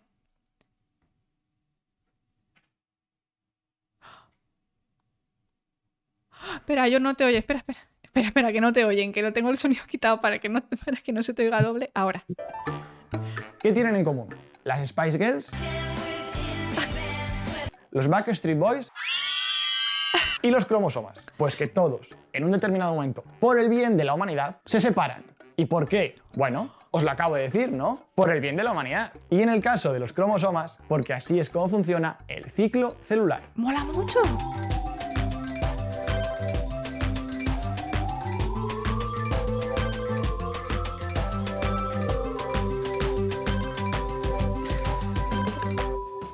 Soy David Aquero, investigador predoctoral en el laboratorio.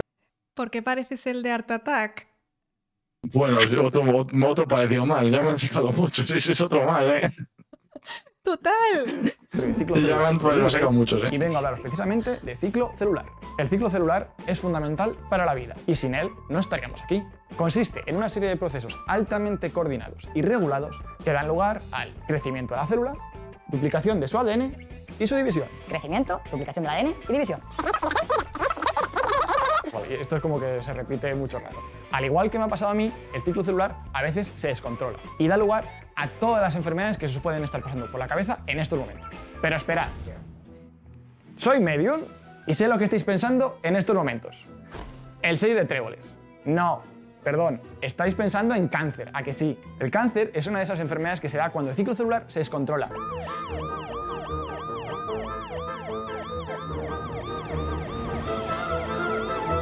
Pero no es la única, hay muchísimas más. Alzheimer, Parkinson, ELA, retinosis pigmentaria. Podría pasarme diciendo enfermedades así hasta el infinito.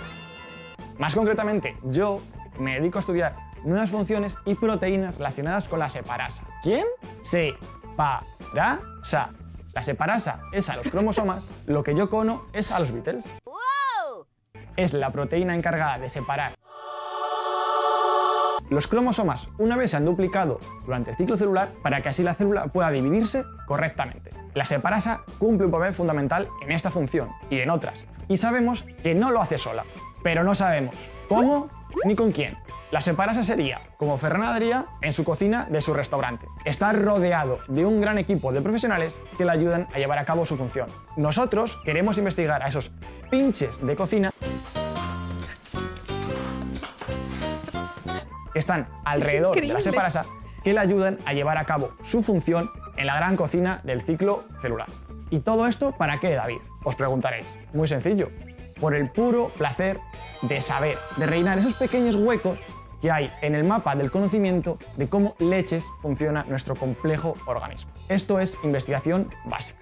Es una investigación que a priori y a corto plazo parece que no va a dar resultados, pero que posteriormente se ha visto que investigaciones básicas como esta, como por ejemplo el estudio de unas proteínas en una bacteria que no sabía lo que hacía, que posteriormente se llamaron enzimas de restricción, gracias a ello, ahora millones de personas diabéticas pueden inyectarse insulina siempre que lo necesiten.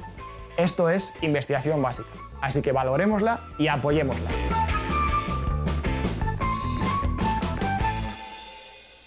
Ostras, te voy a poner aquí un aplauso. Espero que os haya gustado, os haya reído. ¡Qué maravilla! Eh, Súper divertido. ¿Quién te ha editado esto? Esto, eh, los compañeros de, espero decirlo bien, Torre Barrina es eh, una asociación de hospitales de Llobregat que bueno, tenía un tipo de colaboración con el hospital de, de, Belviche, en el centro de, de IDIBEL, que es el eh, Instituto de Investigaciones Biomédicas de Belviche, en Barcelona. Y bueno, en Hospitalet. Y el mono, o sea, fue una, no sé cómo surgió, pero fue una iniciativa en la cual un, determinados investigadores pues hacíamos un monólogo y luego pues ayudados con ellos eh, creamos el vídeo. Yo esto también lo presenté allí en las fiestas de Hospitalet, en plan monólogo y tal, y a la gente le gustó. Sobre todo se rieron, había unos músicos que se iban a tocar después, cuando hice los chistes sobre el eh, se partieron todos en la caja, ¿vale? Qué guay. Pero todo el currazo, todo el currazo... Eh, pues cuánto tardaron ellos. O sea, en, hacerlo yo, pues no sé, pues una semana y pico, dos semanas en pensarlo, volver a reescribirlo. Además, que también eh, Educascopy, creo que si lo buscáis en, Instagram o en Twitter, es, eh, se encarga un poco de guiarnos y aconsejarnos de cómo hacer este tipo de vídeos, porque eh, tiene un máster sobre comunicación audiovisual y tal. Eh, también colaboró con nosotros. Y luego, los, los, compañeros que os he dicho, los de. Es que no sé exactamente cómo, cómo se llaman. Eh, bueno, es una asociación de Hospitalet. Em, se encargó de editarlo todo. O sea, yo fui allí, como luego ya tenemos hecho, lo grabamos, les dije lo que, lo que quería introducir, ellos también me dieron sus ideas, y luego ellos tuvieron un currazo de la leche editando esto. Esto era un currazo de la leche. Pues que eh, cuando la verdad es que súper agradecido. Y todo, super, una pasada. Eh, muy guay. A ver, no, no sé, yo no tenía que editar, no sé si luego eso es el recurso más sencillo y luego a lo mejor poner que aparezca el humo en la carta es más difícil, no lo sé, pero todo súper currado, la verdad. Em, eh, el estudio era un estudio porque la asociación esta, esto también hace cursos de audiovisuales allí, es una asociación que colabora culturalmente con el bar, con el, bueno, con la ciudad de Hospitalet y chapó por ellos porque la verdad es súper guay. Y eso colaboraban también con el hospital y muy guay. Es un mucho curro. Bueno, yo entiendo que el hospital con ellos habrá llegado al, acuerdo que sea eh, y lo han repetido porque ha tenido mucho éxito y me parece guay. Hay muchos más vídeos, os, recomiendo que si estáis interesados miréis vídeos de otros compañeros. Os lo paso en el chat por si porque, os eh, está súper guay, es una forma muy divertida y entretenida de conocer lo que hace la gente, de acercar un poco la ciencia al público sin que sea aburrido, ¿vale? Eh, bueno, pues algunos han metido más chistes, otros menos chistes, pero bueno, también eso, está el currazo por detrás de toda la edición, que ellos sí que, o sea, tardaron un mes y pico en sacarlo, desde que nosotros lo grabamos. Pero se nota que cuando hay gente que le mola lo que haces, tienen medios también, ¿verdad? Porque ellos tienen unos recursos, tienen su croma, sus cámaras hay tochas guapas, no como Yo que no me los botones. bueno, pues como todo, porque no tenemos nada aquí, un croma por detrás, ¿sabes? decir, eh, pero claro, la gente que tiene eso, y luego además le gusta lo que hacen, es decir, no están contratados si eran por hacer el paripé, sino que ellos están implicados en el proyecto, salen cosas muy guapas. La verdad es que salen unas cosas muy chulas. Qué guay, qué guay. Y la verdad es que súper agradecido por haber tenido la oportunidad de hacer eso. Te han dicho que tienes alma de divulgador. Mira a ver si te apuntas a alguna otra cosilla. o sea, sí que se te veía como muy bien, como muy sueltecillo ahí hablando, la verdad. He hecho algún pinito, pero es que es, difícil compaginarlo cuando estás con la tesis. Y cuando la tesis va a lo mejor, si la tesis va rodada, eh, mm. pero como tengas así un poco de trabas o te mudes de ciudad de mitad de la tesis, te, quita tiempo de otras cosas. Sí, sí, sí, totalmente. La verdad es que eh, investigar si es full time es eh, casi incompatible bueno, con. Bueno, eh, que decir, si tú o sea, que mejor que tú no lo sabe nadie. porque vamos. Yo porque tengo no sé dónde sacas tiempo, Laura, la verdad. Por eso, porque yo estoy, estoy al 66%. Entonces, bueno. si no, imposible. Pero que me levanto a las 5 de la mañana, o sea. Ya, pues eso, pues eso que no, que no, que no te levantas a las 10 de la mañana. A eso me refiero. Que... Llego al laboratorio y no hay nadie, así que. Joder, David, pues muchísimas gracias. Ha sido súper divertido. Em, ya sabéis, gente, eh, sí a las levaduras. Huelen bien, pan, cerveza, vino, investigación, cáncer, ciclo celular, en mi caso ribosomas, lo que, lo que quieras te lo dan y, no huelen mal como las bacterias y, oye, y crecen solas. bacterias ahí, ahora a hacer un hate que, que, las bacterias nos dan plásmidos y cosas que nos gustan también. Que sí, que sí. todo, Pero las levaduras molan más. molan más. Molan más eso, no escuchéis a los microbiólogos de, bacterias. Además, no tienes que diferenciar entre gran positiva y gran negativa, nada. O sea, ah. levadura. Pues nada, lo dicho, muchísimas gracias por pasarte. Siento haberte tenido más tiempo, pero es que molaba mucho, era muy eh, interesante. Eh, encantado, Laura. O sea, ha salido todo súper fluido, me he sentido súper cómodo hablando contigo. Lo mismo digo. Y la verdad es que súper guay. Pues espero que a la gente le haya parecido interesante y nada más. Yo cuando lo suba a redes, que ya sabes que voy con retraso, pues ya te, ya te lo paso para que se lo pongas a tus amigos. De todas formas, esto se queda guardado, ¿eh? por si quieren venir a Twitch también. Se queda guardado en Twitch y no hace falta que Que venga toda la gente a tu canal, se unan, les dé amorcito a tu canal y tengan más seguidores. Como las levaduras hay alfa, ¿no? no tanto, ¿eh? Gracias. no quiero tener cuatro esporas con vosotros, solo, solo una relación estrictamente profesional. pues nada, nos vemos prontito, ¿vale? Que ánimo con la escritura y, cuando nos veamos, pues eh, me, Muchas vienes a saludar. Un besito. Claro. Adiós. Chao, chao.